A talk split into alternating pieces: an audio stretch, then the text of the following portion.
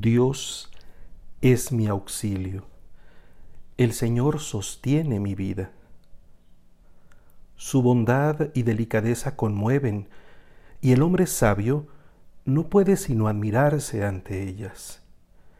El único Dios cuida de todas las cosas.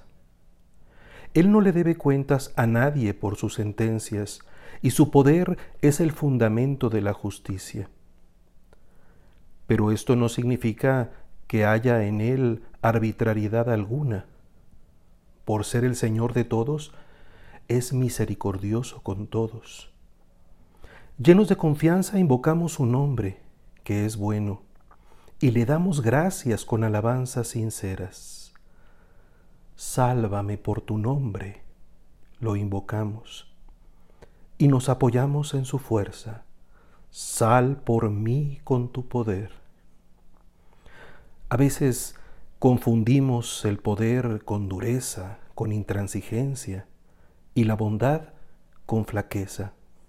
¿Acaso porque así se han pervertido entre los hombres? Jesús nos enseña que la fuerza divina se nos dirige como salvación.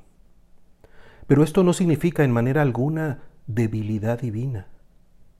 En su ternura se transparenta la contundencia de su poder. Su vitalidad se esconde en la semilla más pequeña para no asustarnos. Mas no significa que no contenga una fecundidad efectiva que se despliega con generosidad, y mucho menos que vuelva irrelevante la fineza de su creación manifestada en la armonía, y que le dé lo mismo la insolencia del malvado que la gratitud del justo. Tú muestras tu fuerza a los que dudan de tu poder soberano y castigas a quienes conociéndolo te desafían.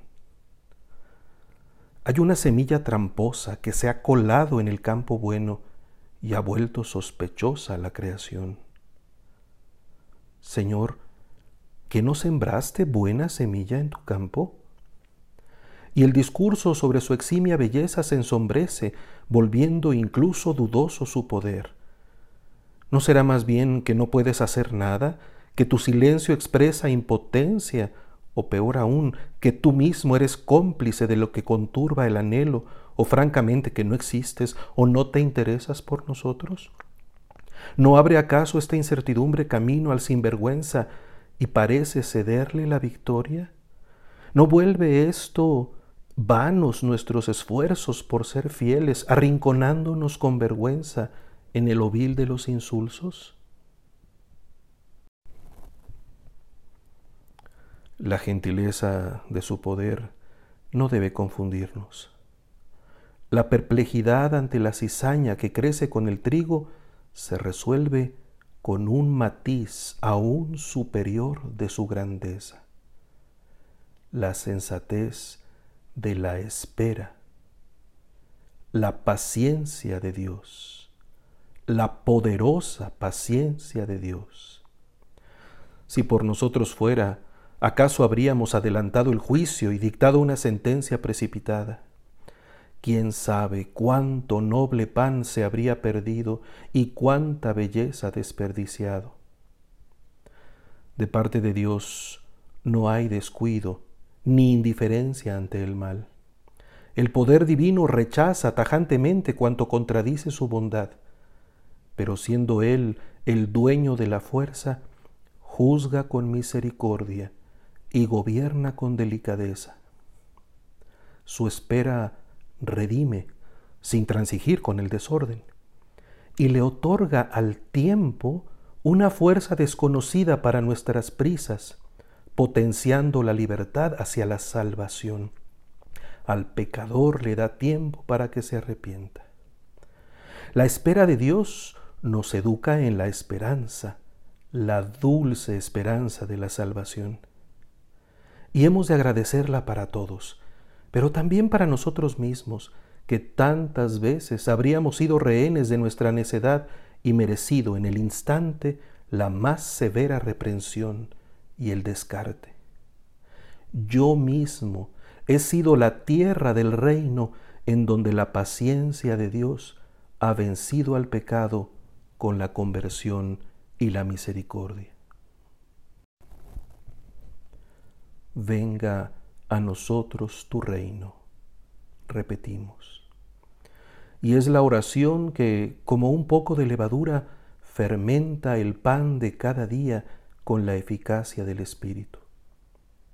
El reino que no podremos entender cabalmente sino hasta la vida eterna, con la que terminará por identificarse, pero que mientras tanto es la autenticidad del trigo que se prepara para la siega. Queremos que nuestros oídos oigan y entiendan el peso del tiempo, que sólo se aquilata en la perspectiva definitiva del amor divino. Cada instante es importante, pero se realiza y vale en referencia al cumplimiento pleno de la voluntad divina. No hay desperdicio de buena semilla, aunque nos busque engañar el enemigo. El poder de Dios que nos salva respira en nuestro corazón. Se llama Espíritu Santo.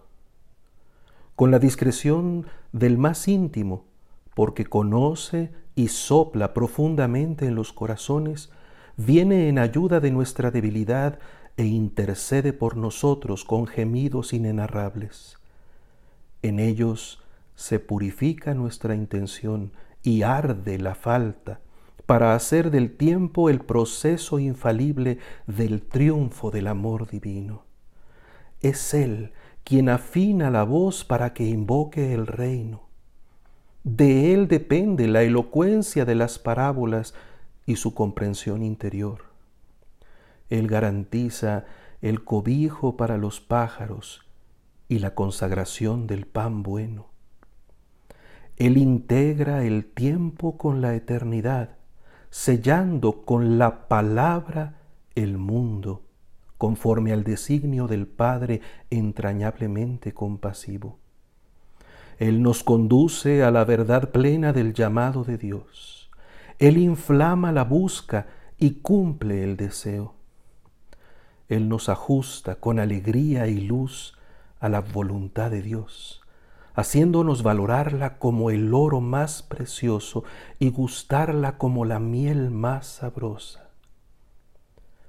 Imploramos acercarnos a su altar, inundando el alma con la juventud inagotable de su aliento.